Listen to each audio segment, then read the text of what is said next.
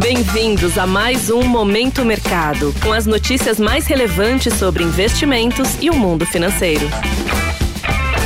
Muito bom dia para você ligado no Momento Mercado. Eu sou Tailão Oliveira e bora para mais um episódio desse podcast que te informa e te atualiza sobre o mercado financeiro. Hoje vou falar sobre o fechamento do dia 19 de janeiro, sexta-feira.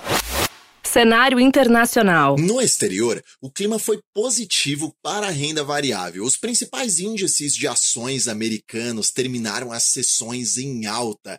Inclusive, destaque ao S&P 500 e ao Dow Jones, que alcançaram suas máximas históricas apesar do índice que mais se destacou na sessão ter sido o Nasdaq. As grandes protagonistas do dia foram as empresas de tecnologia amparadas pela inteligência artificial, após a Meta, controladora do Facebook, ter anunciado investimentos na área. Assim, as chamadas Magnificent Seven, que são as sete principais empresas de tecnologia e que possuem alto peso nas bolsas americanas, tiveram altas expressivas. Essa euforia com a renda variável ocorreu mesmo em meio à redução de probabilidade de Banco Central americano, o Fed, efetuaram afrouxamento monetário agora em março, e isso ter sido postergado para maio, segundo dados de mercado.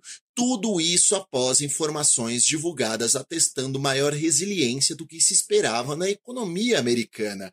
Pode ser que a inflação demore um pouco mais a ser controlada na região. Em relação à renda fixa, os treasuries, títulos públicos americanos, considerados um porto seguro pelos investidores, tiveram um desempenho misto e demonstrando redução de inclinação na curva, com os contratos mais curtos de dois anos tendo movimento de abertura abertura, isto é, aumentem suas remunerações, enquanto os contratos de 10 e 30 anos fecharam. Neste cenário, o índice DXY, que mede o desempenho do dólar ante seis moedas fortes ao redor do mundo, demonstrou enfraquecimento cenário nacional. A respeito do ambiente local, no câmbio o dólar oscilou em um patamar curto de 3 centavos entre mínima e máxima do dia, terminando a sessão com depreciação frente ao real e em meio ao enfraquecimento da moeda no exterior. Fechou a R$ 4,92. Sobre a renda fixa local, a curva de juros apresentou um comportamento de aproximadamente manutenção em relação ao fechamento do dia anterior, sem muita movimentação. Isso possivelmente ocorre após a dinâmica mais forte de correção do DI em sessões anteriores. Sobre a bolsa de valores, o índice parecia até o início da tarde que daria sequência às perdas apresentadas nas últimas sessões, mas acabou sendo influenciado pelos pares estrangeiros e terminou com alta de 0,25%.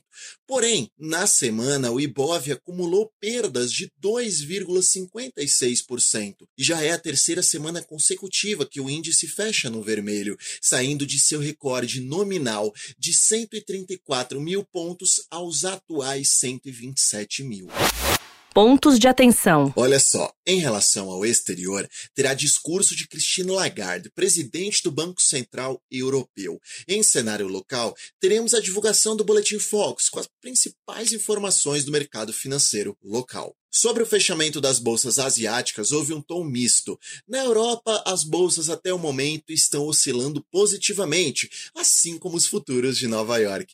Dessa forma, termino mais um Momento Mercado. Desejo a você um ótimo dia. Fui!